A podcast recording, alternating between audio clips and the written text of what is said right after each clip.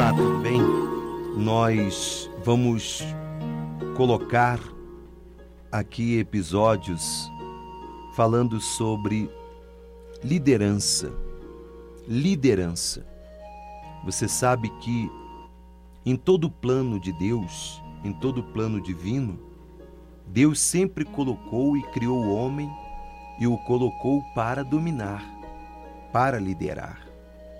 Quando está escrito: façamos o homem a nossa imagem, conforme a nossa semelhança, domine ele sobre os peixes do mar e sobre as aves dos céus, sobre os grandes animais de toda a terra e sobre os pequenos animais que se movem rente ao chão. Você pode ler em Gênesis capítulo 1, versículo 26. Deus é um líder definitivo. E ele quer convidar aqueles que aceitam entrar no seu plano divino para liderar. Liderar outras pessoas a conhecê-lo. Liderar dentro da sua família, liderar dentro de da sua instituição, do seu empreendimento, da sua empresa do seu negócio. Deus sempre trabalhou dessa forma. O chamado para a liderança é um modelo consistente na Bíblia. Quando Deus decidiu criar uma nação, ele primeiro chamou um líder, Abraão. Quando Deus decidiu levantar e tirar o povo da escravidão que estava há 430 anos na escravidão, ele levantou Moisés primeiramente.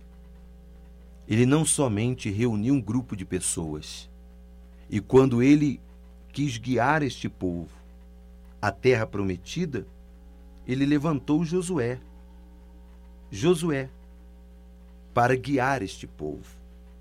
Então você veja que sempre, sempre houve alguém que Deus levantou e Deus quer levantar você.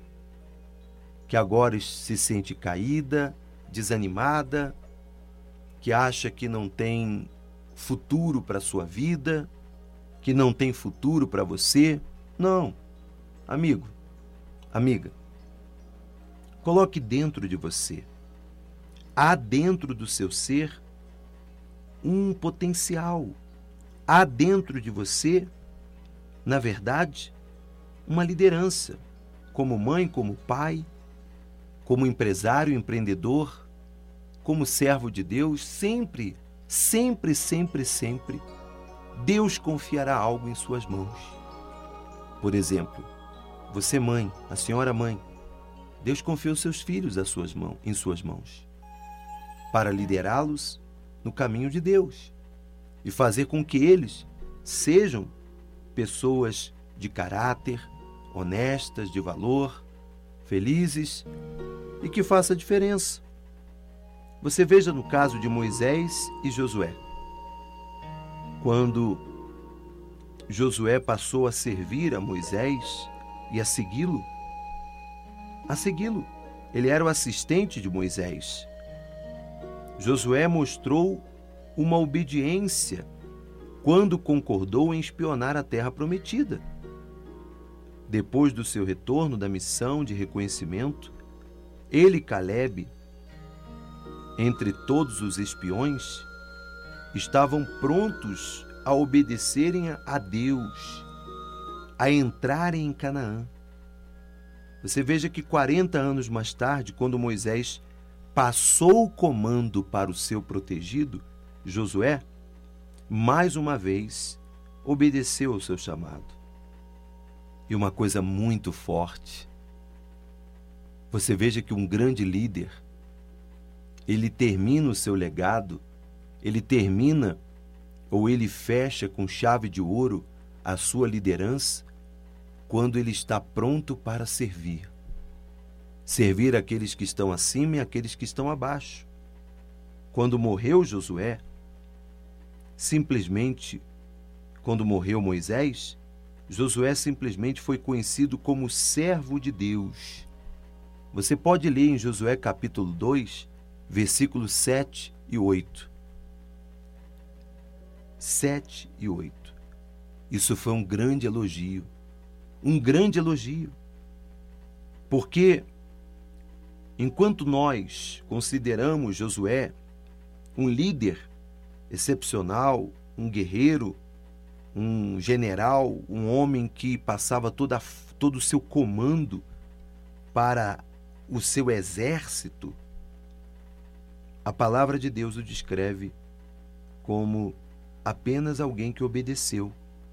Obedeceu, serviu. E por isso, a obediência o fez extraordinário.